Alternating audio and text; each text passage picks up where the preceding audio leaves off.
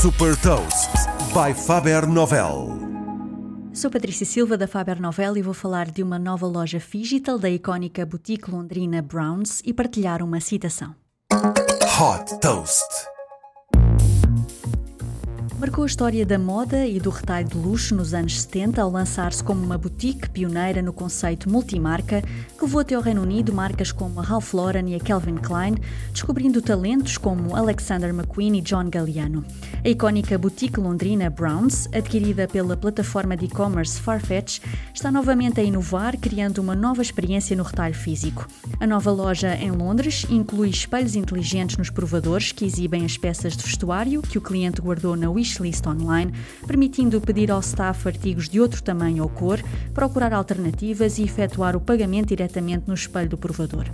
Os expositores também são inteligentes, pois fazem o registro dos artigos retirados.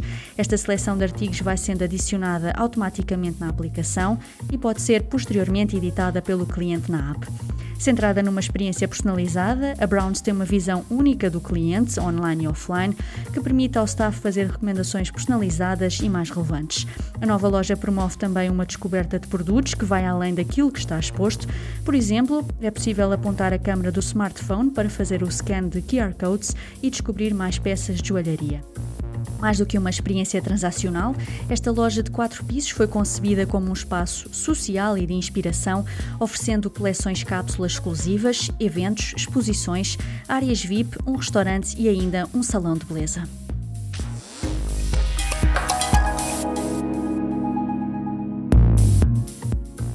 Deixo-lhe também uma citação do fundador da Salesforce, Mark Benioff. É essencial avançar para o futuro antes dos nossos clientes e estarmos preparados para os receber quando lá chegarem. Saiba mais sobre inovação e nova economia em supertoast.pt.